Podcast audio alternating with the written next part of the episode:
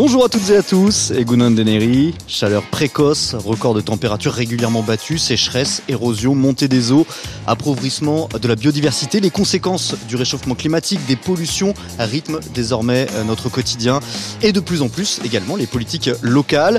Biarritz, ville symbole aux Pays-Bas sur une côte particulièrement riche hein, de sa biodiversité, euh, mais euh, fragile, exposée aux aléas climatiques.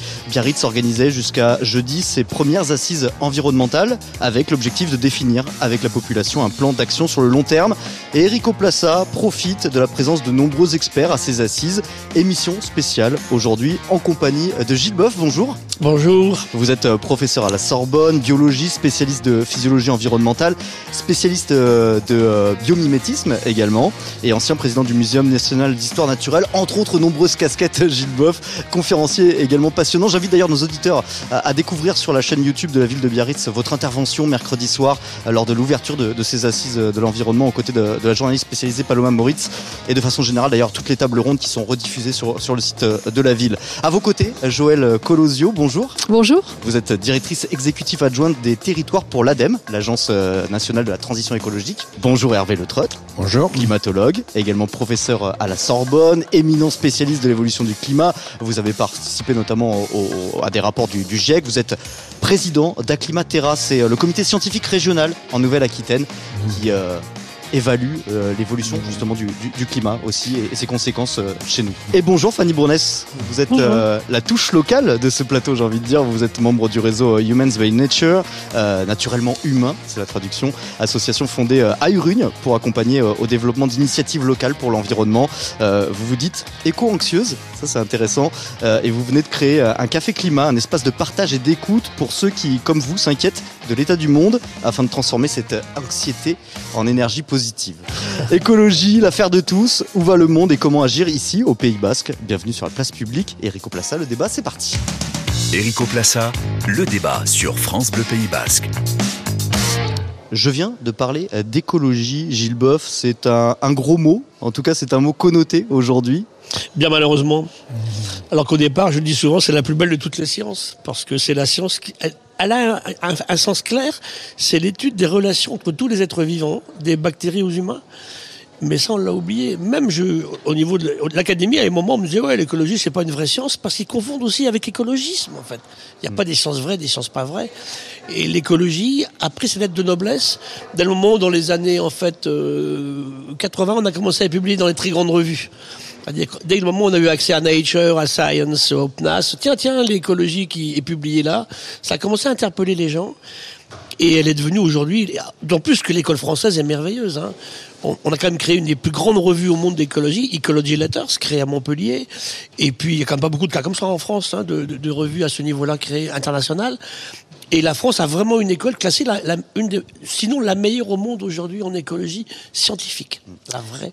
S'il y a une vraie ou une fausse. Et donc l'écologie est impactée. Dans l'écologie, il y a le changement climatique, euh, il y a le climat, euh, et il y, a, ce changement climatique qui impacte désormais notre, notre quotidien, qui impacte le vivant, euh, l'homme, en étant partie responsable. Est-ce aujourd'hui une évidence, Hervé Le Trott, ou est-ce qu'il faut encore l'expliquer, le marteler, le démontrer? Non, je crois que de toute façon, il y aura toujours des gens qui seront incapables de, de saisir les idées qu'ils aient qui, ont été seuls de, leur jeunesse, un environnement très, très différent. Mais ce qui est, ce qui est sûr, c'est qu'aujourd'hui, on a toutes les, preuves qu'il faut pour dire que dans un domaine qui est maintenant euh, bien clair, on, est vraiment très au-delà de, de, pouvoir se plaindre ou de pouvoir dire qu'on ne sait pas. Les, les, choses sont, sont, extrêmement claires de ce point de vue-là. Ce qui est par contre euh, difficile, c'est que le, le, changement climatique, il est, il est à l'œuvre, il est là c'est quelque chose qui se dessine dans un cadre qui est, qui est, difficile, c'est-à-dire que les, les, événements qui peuvent se produire sont des événements qui se produisent avec une certaine forme de hasard toujours. Mmh. Ça, c'est difficile pour nous, euh, le hasard. Le hasard est quelque chose qui est, mal, euh, qui, est mal ressenti par beaucoup de gens. Euh, et c'est aussi quelque chose qui est lié à, des, des, problématiques très, très difficiles. Il y a le problème du temps, il y a le problème de l'espace. Tout ça, ce sont des choses qui se mettent en place de manière difficile au fil du temps. On a, on a donc un travail assez, assez long et assez difficile si on veut effectivement définir avec précision ce que ça veut dire euh, le, changement climatique. Je crois qu'aujourd'hui, on est un petit peu trop sur euh, l'idée que c'est simple, qu'on peut se promener un petit peu sur ces enjeux-là. Non, c'est pas simple. La, la, notion de changement climatique est une notion qui, si on veut l'utiliser de manière euh, forte, ben, ça, nous, ça nous demande un, un travail de réflexion extrêmement important. Hein, et je pense qu'on pourra en parler tout à l'heure au fil de, la. C'est ce travail que vous essayez de faire d'ailleurs, Fanny Bournès, mmh. au niveau local, hein, notamment à travers la, la, fresque du climat, puisque vous êtes mmh. formatrice. C'est difficile, ça rentre? Euh, bah, Du coup, le, effectivement, le sujet du réchauffement climatique est très complexe et c'est pour ça que la fresque du climat est un très bon outil pour permettre à des personnes qui ont aucune connaissance sur le sujet d'avoir une vision globale sur ces thématiques. Et après, on peut espérer que la fresque du climat permette une, euh, un sursaut, une prise de conscience. Après, ça peut prendre, euh, ça peut être pendant l'atelier, ça peut être plus tard, ça peut être des années plus tard. Mais euh, en tout cas, il y a de plus en plus de personnes qui s'y intéressent. On a passé le, le, million de personnes fresquées en avril et on a pour objectif d'atteindre un milliard de, de personnes fresquées d'ici les prochaines années. Donc on peut espérer que ça commence à rentrer. Et justement, Joël Colosio, euh, vous à l'ADEME, vous accompagnez euh, la oui. transition écologique. Donc vous accompagnez aussi ceux qui veulent, qui ont peut-être compris euh, ce changement et qui, qui, veulent changer, notamment les collectivités, les entreprises également. Il y a un mouvement qui s'amorce? On va dire qu'on est vraiment dans, dans une transition avancée euh, on voit euh, que ce, qui s'est passé dernièrement, les grands événements comme la, guerre en Ukraine avec ces, sujets d'approvisionnement énergétique et d'autonomie énergétique, ont renforcé euh, notre volonté d'aller sur plus de sobriété. Et pour une agence de la transition écologique, euh, une, une, agence euh, qui promeut justement euh, l'efficacité énergétique, aujourd'hui, on voit de plus en plus de projets arriver. L'an dernier, on a accompagné plus de 7000 projets de grande envergure, hein, presque 2 milliards d'euros. Donc ça veut dire qu'il y a une, un, un, un déclic, un déclic s'est fait. Euh, les lois Grenelle avaient commencé à mettre le pied à l'étrier, euh, la COP 21, euh, l'an dernier la COP de diversité, les travaux du GIEC qui sont de plus en plus inscrits. Aujourd'hui, on attend, tout le monde attend les, rapports, et donc nous, on, arrive à travailler aujourd'hui avec un grand nombre d'acteurs. Et aujourd'hui, le grand sujet, c'est aussi la décarbonation de l'industrie. Et eh oui, et notamment avec les accords de, Paris aussi qui ont mis un, petit coup de fouet à tout ça, on va sans doute en, reparler. Euh, les conséquences de ce règlement, vous parliez de, preuves, de preuves scientifiques. Euh, les conséquences, on, les voit. Hein. Chez nous, euh, ce sont ici au Pays Basque la sécheresse, les records de chaleur, l'érosion également sur, sur le, littoral, les inondations parfois. Et puis, ce qu'on voit peut-être un petit peu moins, même si on commence à, le ressentir, en parler de plus en plus, c'est aussi l'approvissement de, la biodiversité. c'est un cercle infernal tout ça. C'est quoi le point de départ? Est-ce qu'il y en a un? Qui entraîne tout le reste? Oui, tout à l'heure on parlait de l'interaction climat-vivant. En fait, le climat a toujours été le principal forçage de l'installation du vivant. Hein, ou trop chaud ou trop froid, des espèces pouvaient y aller ou pas, ou trop salé ou pas assez salé, de l'oxygène, pas d'oxygène. Tout ça est lié totalement au climat. On n'a pas toujours eu ce, ce, ce, ce climat ah non, et, dire, un peu tempéré. Et la Terre a été beaucoup plus inhabitable que cela. Hein. Mm. On a eu des moments avec un océan hyper chaud, on a un océan gelé jusqu'au fond, on a eu des époques euh, avec très peu d'oxygène ou beaucoup d'oxygène. Je dis souvent que quand on regarde les espèces minérales par rapport aux espèces vivantes, une grande partie des minéraux actuels n'existeraient pas sans la vie. Quand la vie invente cette fameuse photosynthèse où elle récupère le... Ça se passe dans de l'eau, hein, qu'il faut quand même dire, et l'eau est très liée au climat, hein, c'est que le vivant est la première molécule du vivant avant l'ARN et l'ADN, c'est l'eau liquide, liquide. La glace m'intéresse pas à ce niveau-là. Donc c'est vrai que le vivant, c'est ça. Et bien sûr que le climat a toujours été en interaction avec ce vivant. Et c'est depuis le début. Mais heureusement que le climat a changé pour nous, biologistes. Sinon, on aurait très peu d'espèces. Hein.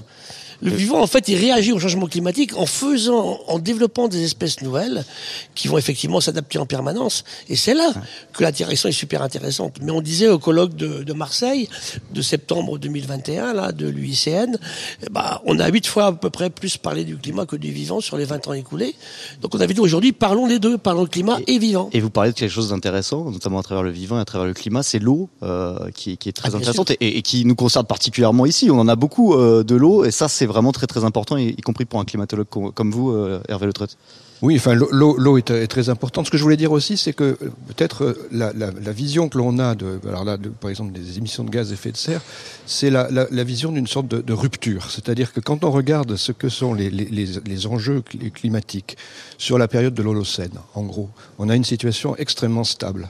Et d'un coup, Mais vraiment, d'un coup, on se retrouve avec une situation qui est complètement différente. Donc on est absolument sûr que ce sont les activités humaines qui ont rajouté ce, ce, ce, ces, ces, ces, problématiques nouvelles. Donc on est dans un cadre qui, de ce point de vue-là, est un cadre tout à fait particulier, parce que effectivement, sur des périodes plus longues, on a des, des, des, changements très, très forts, en fait. On a, on a des, des, évolutions du système climatique qui sont extrêmement marquées. Ces, ces situations-là, on les, on sait que on, les a fait échapper en fait. Mm. C'est quand même comme c'est de rupture où on, on, a laissé échapper le, les, les, petits diables du, des, des, des, différents pots dans lesquels ils étaient euh, ensevelis. Donc je crois qu'il faut faire attention effectivement que ce qu'on est en train d'essayer de maintenir aujourd'hui, ce sont les conditions d'un système qui n'avait depuis très longtemps pas changé, mais qui est en train de changer et qui de toute façon était appelé à changer à un autre moment. Et de tous ces changements mmh. avec les activités humaines, donc est-ce qu'il y a quelque chose qu'il faut craindre en particulier ou est-ce que c'est tout? C'est un, c'est un tout. Euh, on parlait de la biodiversité, du, du vivant. Euh, c'est cet appauvrissement qui est, qui est le. Ah oui, en plus il y a des, grippes, il y a des groupes qui sont particulièrement touchés, les insectes. Mmh. Ils sont anciens. Ils apparaissent. Euh, oui, on est au, au milieu de l'ère primaire. Hein, les insectes se développent dans les forêts du Carbonifère. Et c'est un groupe incroyable. Dès qu'on fait l'expédition quelque part sur Terre, hein, ils sont pas marins, sur Terre, plus de la moitié de ce qu'on trouve, ce sont des insectes. Donc ça veut dire que ce groupe, on le croyait impossible à attaquer. Il a, vécu tout ce que disait Hervé à l'instant, des changements incroyables. Mmh. Mais là, la vélocité du changement actuel, et là, il n'y a pas que le climat, hein. il y a aussi de la détérioration des sols, hein, l'hypermécanisation, il y a des problèmes dramatiques de la chimie de synthèse. Hein. On parle beaucoup de la, des pesticides. Et bien évidemment, qui a tout flingué, on a perdu un tiers de nos oiseaux. Là, on est à 75% des insectes volants en moins en moins de 30 ans. Alors quand on parle du passé, on est, nous, on parle enfin, des millions d'années, voire des milliards d'années. Même, on se rend pas compte trop de ce que c'est, mais c'est beaucoup, beaucoup d'années.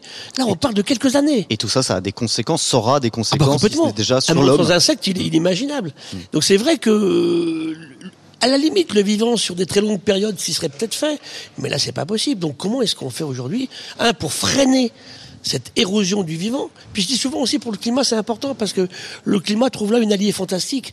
Le meilleur pour moi indicateur du changement climatique, c'est bien le vivant. Franchement, qu'est-ce qu'on a à faire que le climat change sur la Terre S'il n'y a pas la vie sur la Terre, on s'en fout. Hein. Ouais. Alors, complètement. Hein. Et dans le vivant, il y a l'humain avec ses activités économiques. Parce que l'humain vit dans et, et, ne peut vivre que dans un écosystème. Et si cet écosystème se dégrade, bah, c'est plus de bactéries dans lui, sur lui, que de cellules humaines. Trois quarts de flotte chez un bébé qui naît, c'est quand même pas mal, hein, de flotte liquide. Et puis c'est aussi, on le voit très bien en ADN, euh, on a un tiers d'ADN en commun avec les microalgues du phytoplancton qui nous font la moitié de l'oxygène de la Terre. C'est tout ça. Donc il faut que l'humain admette ce qu'il est ça lui rabat à son caquet. Puis on le dit souvent. Hein. Ce matin, on parlait de, des origines de l'humain. Alors, on commence quand Disons, les, humanoïdes, c'est quelques millions d'années, mais Sapiens, c'est à les 400 000. Ce matin, quelqu'un a dit 200 000. On l'a vieilli un petit peu au Maroc récemment. 400 000 ans, c'est que dalle, quoi, par rapport à ce qu'on qu discute ici. La vie, elle a 4 000 millions d'années d'existence et la Terre 4-6. Donc, c'est là, effectivement, que, revenons à ce que nous sommes, et on a oublié, en fait, cette réalité biologique de ce qu'est un humain. Et l'humain est sensible à la température, il est sensible au froid, au chaud, il est sensible à la présence d'eau liquide, il est sensible euh, à l'acidité, il est sensible à la présence d'oxygène. Et ça, il faut qu'on revienne à cela.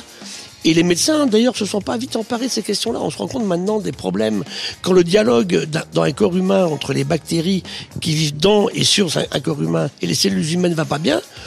Ben, c'est l'obésité, c'est le diabète de type 2, c'est l'hypertension artérielle. Hein. C'est pas des histoires d'écolo farfelus, ces histoires-là. Hein. Donc c'est là qu'il faut qu'on reprenne ceci. Et le climat a été le, forçage le plus évident. La température surtout, parce que la température, c'est un élément physique super intéressant pour un physicien. C'est quoi la température hein? Ça, ça pas. C'est très particulier la température. Mais elle est incroyablement impactante. Le vivant, il vit entre, allez, il peut, les bactéries les plus basses sont moins 80 degrés, mais elles sont pas en état d'activité, elles sont pas en activité. Et on est monté dans les, dans les sources hydrothermales à 140 degrés. Voilà. En dehors de ça, il n'y a pas de vivant possible. D'ailleurs, l'écosystème, qu'en est pas un, puisque c'est un système physique, sur la Terre où il n'y a pas de vivant, c'est la lave de volcan. Hein. On, est au-delà de 1000 degrés, il n'y a aucune vie possible. Mais quand la lave s'est épanchée et se refroidit, le vivant s'installe juste après. Merci Gilles Boeuf pour toutes ces explications passionnantes. Erico Plassa consacre aujourd'hui aux enjeux écologiques face au réchauffement climatique. Euh, que pouvons-nous faire? On en parle dans un instant avec Joëlle Colosio, directrice exécutive adjointe des territoires pour l'ADEME, l'agence de la transition écologique. Hervé Le Trott, climatologue, président du comité scientifique régional à Climatera notamment. Fanny Bronès, formatrice et facilitatrice également d'initiatives locales environnementales. Et Gilles Boeuf, biologiste, professeur à la Sorbonne. À tout de suite. Erico Plassa, le débat sur France Bleu Pays Basque. Émission spéciale euh, urgence climatique et écologique aujourd'hui. Quelle situation au Pays Basque? Comment agir? Et qui doit agir euh, en compagnie d'Hervé Le climatologue, directeur de recherche au CNRS, président d'Acclimatera, le comité scientifique régional sur le réchauffement climatique en Nouvelle-Aquitaine. Euh, Fanny Bronès, membre de l'association Humans by Nature, créée au Pays Basque, facilitatrice de projets environnementaux locaux. Gilles Boeuf, biologiste, professeur à la Sorbonne, et Joël Colosio, directrice exécutive adjointe des territoires pour l'ADEME, l'agence de la transition écologique. On a dressé avec vous le, constat donc sur les conséquences à court long terme de, des actions humaines, du réchauffement climatique, de la pollution, euh, l'appauvrissement des sols et de la biodiversité. Euh, euh, conséquences et urgence d'agir, martelé par, par le GIEC, hein, le, groupe intergouvernemental sur l'évolution du climat, ou encore l'Agence internationale de, l'énergie. J'ai envie de dire aujourd'hui un petit peu à qui la faute, Hervé Le c'est une question difficile. C'est vrai qu'on est aujourd'hui dans un monde où, il y a beaucoup plus de personnes qu'autrefois, donc on a peut-être des, enjeux qui sont de ce type-là.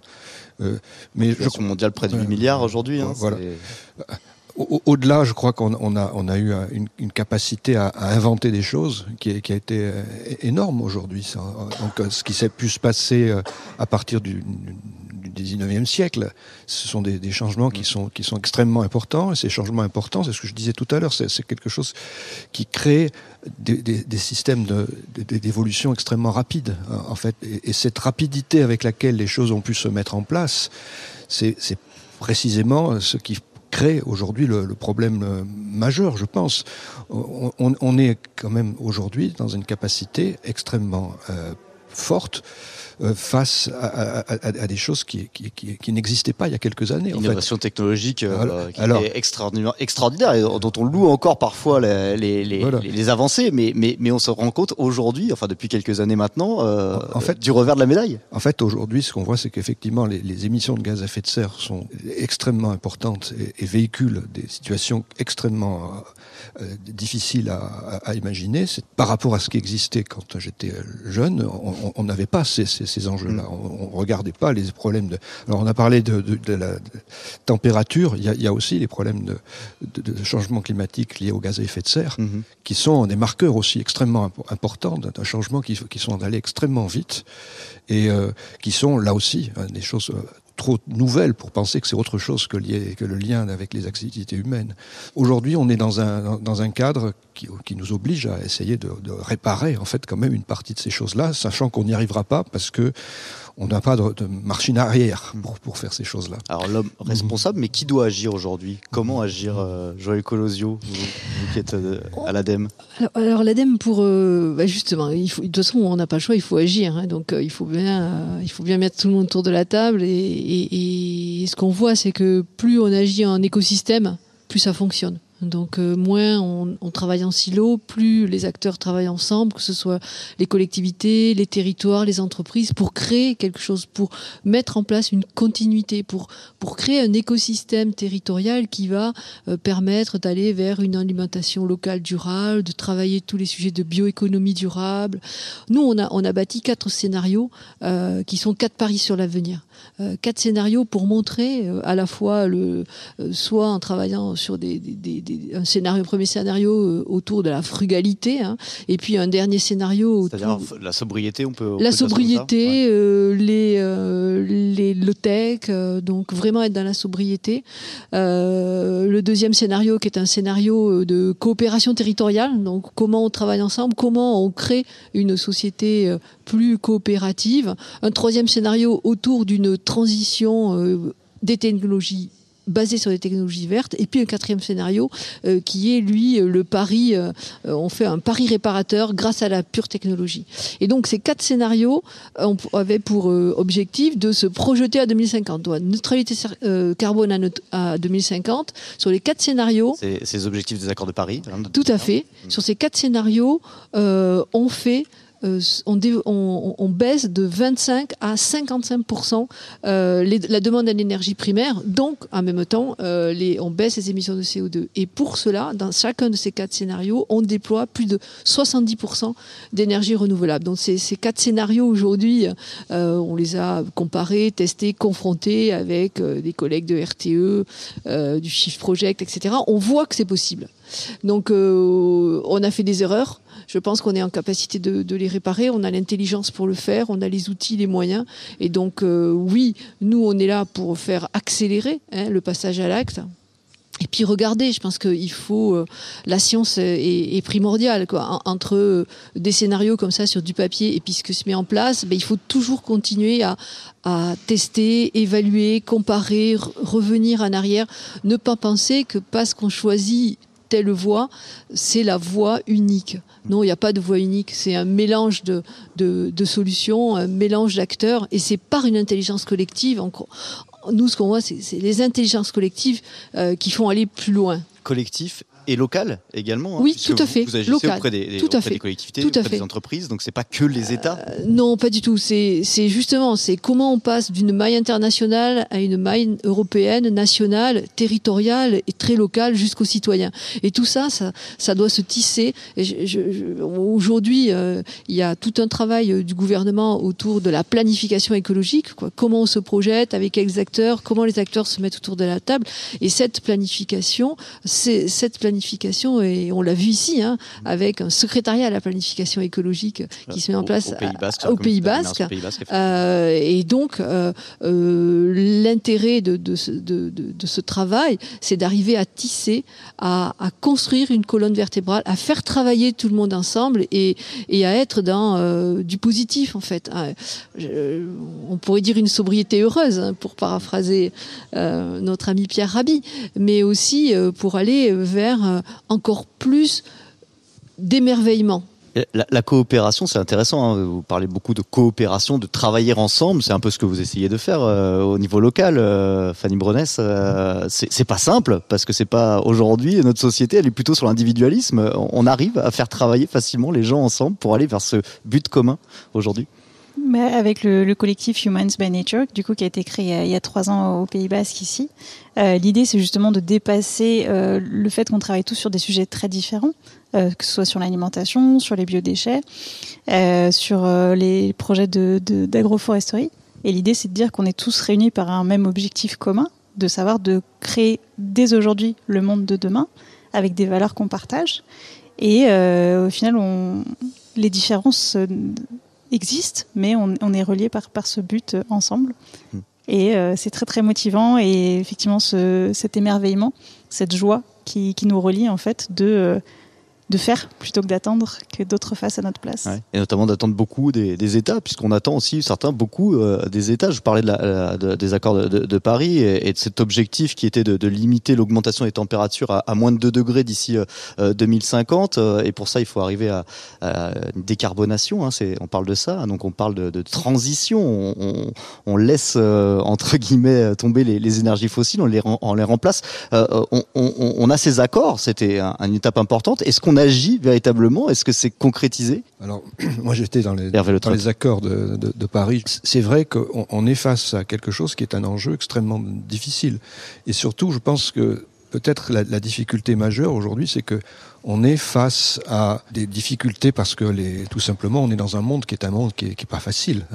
euh, qui, qui, si on avait euh, la nécessité de définir euh, quelques personnes qui seraient vraiment en capacité de, de définir pour eux-mêmes, pour l'ensemble, ce qu'est le, le changement climatique, ça serait qui? Ça serait dans quel pays? Ça serait quelle, quelle personne pour définir ces choses-là? On est dans un, dans un domaine qui aujourd'hui est un domaine assez, assez difficile à, à définir dans, dans ce cadre-là. Donc il mm. y, y, a effectivement une lenteur à, à, à, définir les choses qui sont euh, effectivement quand on les mesure de manière euh, précise, comme on, on, on sait qu'il y a des choses qui sont possibles et que c'est bien sûr des objectifs qu'on doit se donner autant autant autant qu'on le peut, mais en même temps, ce sont des choses qui sont, qui sont difficiles à atteindre. Donc je crois que c'est là qu'il y a quand même un enjeu majeur. C'est difficile à atteindre. Et je crois qu'il faut faire attention. Il y a une chose sur laquelle il faut faire attention, c'est de ne pas créer justement ces, ces tentations euh, un petit peu mortifères en disant voilà, on n'y arrivera jamais. Bon, ça ne doit pas être le ton avec lequel on regarde ces choses-là parce qu'elles sont vraiment difficiles parce, justement. Parce que là, en fait, on touche à un changement de mode de vie, tout simplement. Hein. Euh, abandonner entre guillemets euh, la voiture, enfin changer notre façon de faire, changer notre façon de consommer, changer euh, ce qui fait aujourd'hui, ce qui définit aujourd'hui no notre société. Euh, Gilles Boeuf, c'est un peu ça. Et c'est long de changer. ça peut être long de changer de, de, de, de façon de, de, des mentalités, tout simplement. C'est vrai que moi j'aime bien revenir à, à la vie. Et la vie, en fait, depuis qu'elle est là, vous imaginez les avatars qu'elle a vécu des climats euh, totalement délirants, un volcanisme, on oublie le volcanisme. Nos volcans actuels, c'est des nains par rapport aux volcans du passé. Hein. Mm. Quand on voit les grandes crises de, de par exemple, de l'effondrement euh, permien, fin de l'ère primaire, début de l'ère secondaire, 96% euh, du vivant s'en va, dans l'océan et sur les continents. Euh, même la couche, la, la, crise récente des dinosaures dont on parle tout le temps, là, c'est les trois quarts qui s'en vont. Ça veut dire que le vivant a vécu cela et il a survécu. Et s'il a survécu, c'est parce qu'il s'est adapté. Et là, on revient à notre question primordiale. Le vivant s'est adapté pourquoi? Parce qu'il a changé sans arrêt. Hmm. Et nous, on change toujours nous, pas. Nous, nous qui sommes du vivant, eh ben, nous devons changer aussi. Parce qu'on n'admet pas que nous sommes vivants. Hmm. Tout à l'heure, je reviens à la question de la technologie qu'on a abordée euh, euh, tout à l'heure. Je vais prendre Edgar Morin, que j'aime beaucoup. Hein. Edgar, il va avoir 102 ans le 8 juillet prochain. Écoutons encore sa neurone. Hein. Il disait encore la semaine dernière, Hervé, l'humain est le seul prédateur dont il est la proie. C'est pas beau ça ouais. Hein il court moins vite, il entend moins, mais c'est merveilleux finalement. Il ça la semaine dernière. Hein. Je vais dire ça à mon père tout à l'heure. Ah oui. Et il disait en fait, le problème n'est pas la frénésie scientifique ou technologique qu'on évoquait, c'est l'usage que l'on en fait.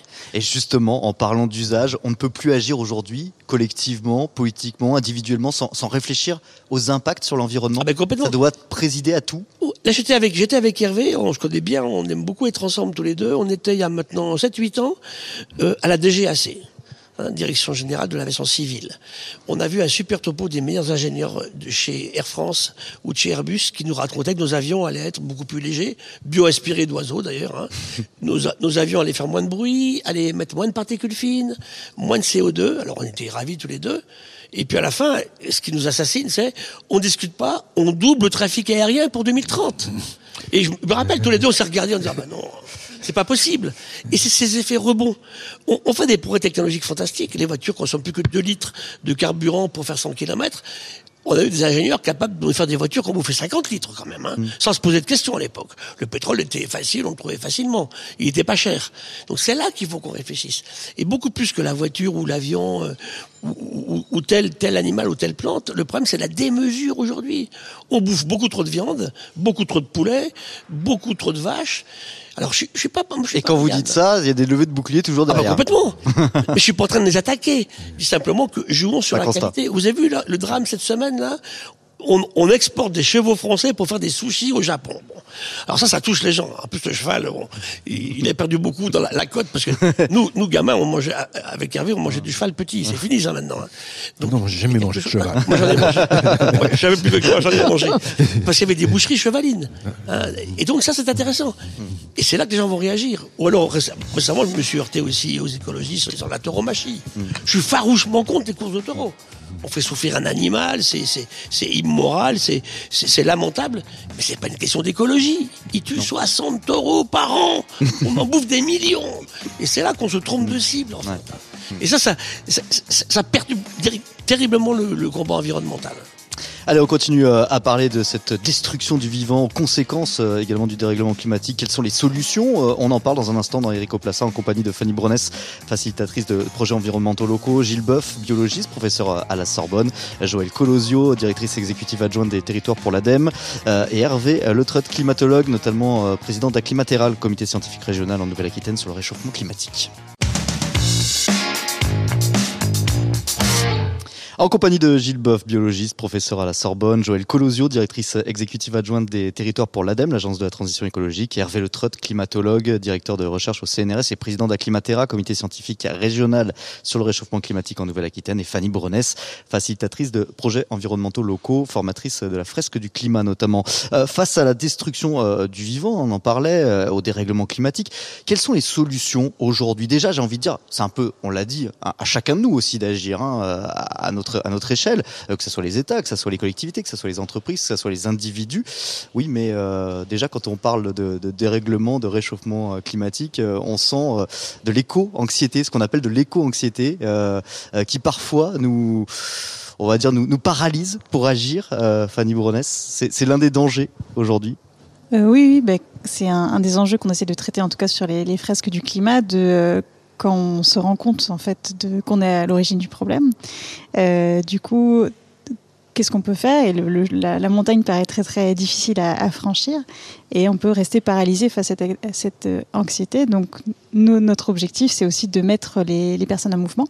Et euh, il y a plusieurs manières de, de, y arriver, et notamment de rejoindre des, des collectifs euh, qui permettent de ne pas se sentir isolé face à ces euh, c'est ça, parce que sentiment. tout seul c'est difficile d'agir et puis surtout sur un, on le disait encore hein, une fois, un, un, problème global, un problème mondial. Donc on se dit moi qu'est-ce qui je suis pour pour agir face à face à ça, face à cette à cette ampleur, Hervé Le Trott. Bah, la, la, la, difficulté c'est qu'on est face à des à des enjeux difficiles au sens où il n'y a pas de, de, marche arrière en fait. Mmh. Donc euh, en gros quand on veut regarder ce qu'on peut faire dans le domaine climatique, on a d'abord euh, tout ce qui est lié à à la petite échelle. La petite échelle, ça nous autorise à, à faire des choses très rapidement, très rapidement, aussi rapidement que possible, parce qu'on sait qu'on n'aura pas de possibilité dans ce cadre-là.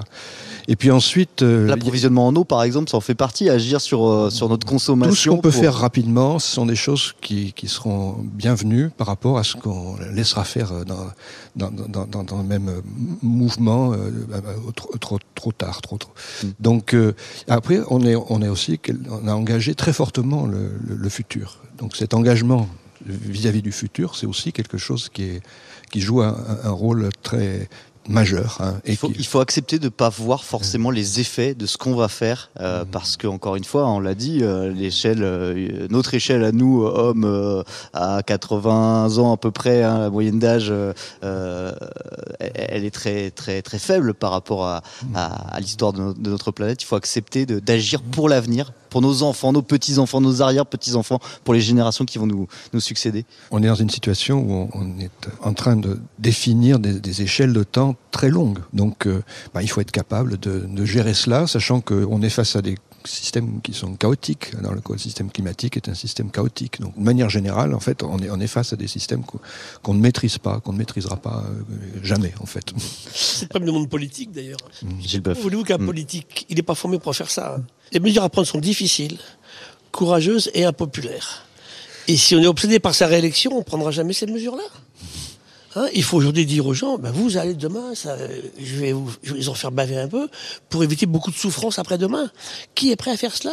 Moi, je pense qu'il faut des mandats plus longs, hein, mais une fois, parce que c'est vraiment des décisions qui sont difficiles à prendre. En plus, il faut les prendre de façon collective. Et on voit quand même que la population est prête. Il y a des choses, euh, des exemples récents qui montrent euh, de, l'optimisme. Quand on a parlé euh, du problème électrique, d'approvisionnement électrique cet hiver, qu'on a demandé de la sobriété aux, Français, on a vu des résultats peut-être contre toute attente.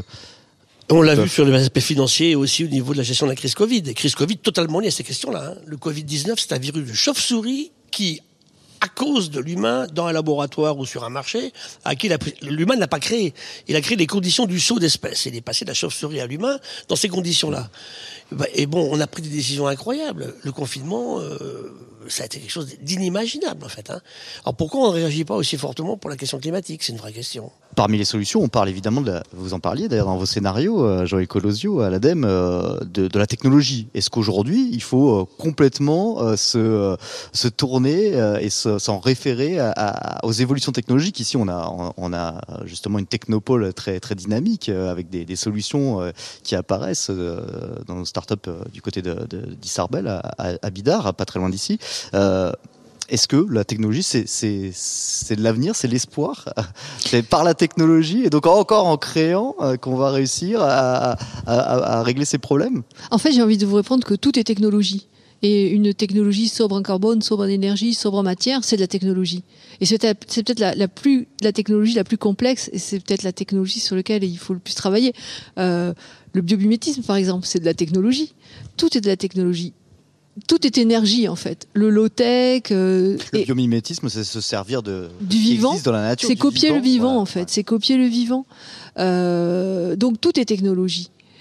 Mais euh, euh, comment cette technologie est la plus sobre, la plus énergétiquement euh, durable, comment elle impacte le moins possible euh, la planète, le vivant, etc. Donc ça, c'est de la technologie. Donc oui, on a besoin de ça, on a besoin encore plus de, de travailler sur des projets de R&D et on a besoin en même temps d'accélérer, donc d'expérimenter.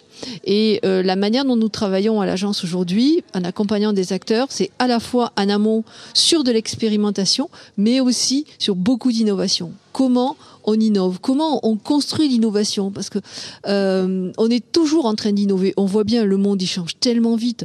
Il y a trois ans, il y a cinq ans, euh, l'histoire du Covid, on n'imaginait même pas ce qu'elle nous arrivait. Il y a un an, on n'imaginait pas non plus qu'on allait avoir euh, un, sujet aussi important en termes d'approvisionnement énergétique. Demain, je ne sais pas, je ne sais pas dire, personne ne sait dire qu'est-ce qui va se passer. Hervé L'autre disait tout à l'heure, le sujet c'est le hasard. On est, voilà, on doit prendre des décisions, on ne sait pas, on ne sait pas. Euh, les, systèmes euh, s'emballent plus ou moins, donc on ne sait pas comment réagir. Donc la meilleure moyen de, s'y préparer, c'est d'être résilient aussi. Et donc c'est commencer à travailler euh, les territoires par rapport à des sujets d'adaptation. On parle pas forcément beaucoup d'adaptation, mais mais on y est dans l'adaptation en fait. Le recul du trait de côte, les, plastiques qui inondent les plages et, les, mers, les, les fleuves. Donc on est aujourd'hui dans un temps où euh, au-delà de la technologie, il faut que cette technologie nous aide à nous adapter. Et on peut faire aussi beaucoup de choses sans être euh, dans la technologie, sans doute, puisque euh, finalement c'est tout un, un, un, tout un tas de choses qu'on peut la, faire. La, même la technologie peut être ouais. aussi de la technologie sciences humaines. Hmm. Comment et, c'est aussi euh, aussi important que le reste. On travaille beaucoup sur les sujets de changement de comportement, euh, comment on est, euh, co comment nous, tous on arrive à, changer. Qu'est-ce qui fait qu'on change? On change pas parce qu'on a peur. On va on va réagir par peur, mais on va pas agir.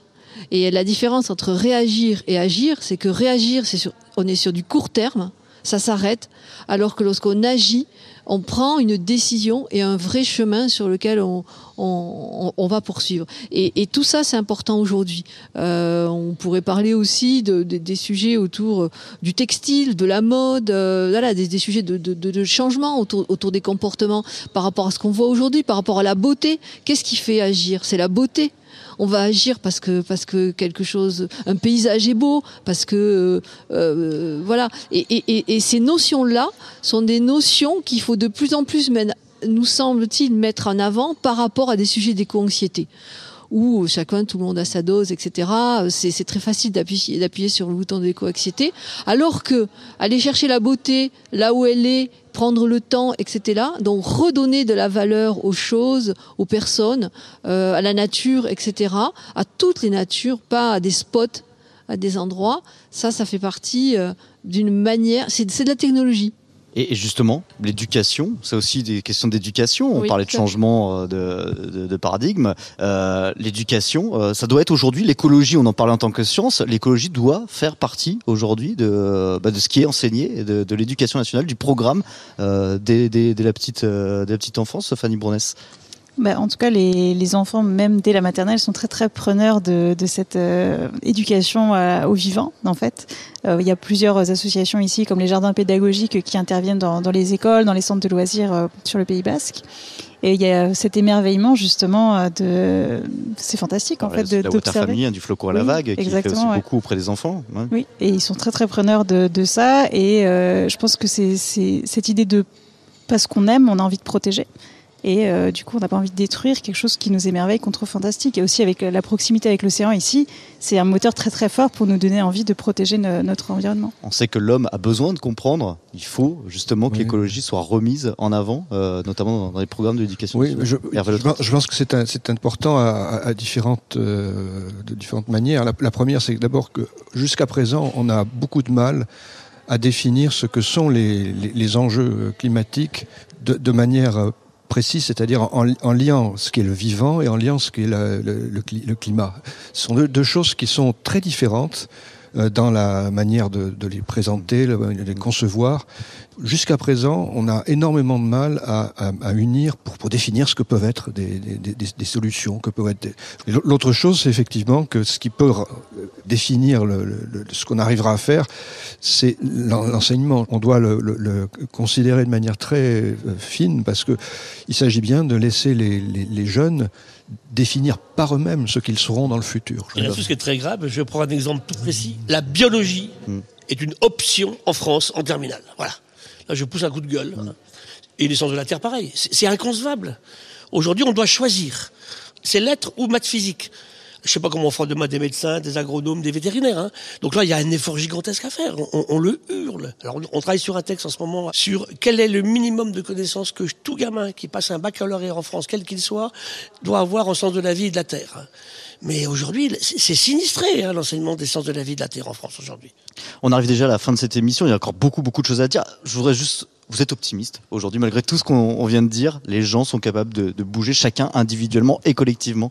Joël Colosio. Oui, moi je suis optimiste parce que ce que je vois, euh, on a passé un jour et demi ici, il y a plein d'initiatives.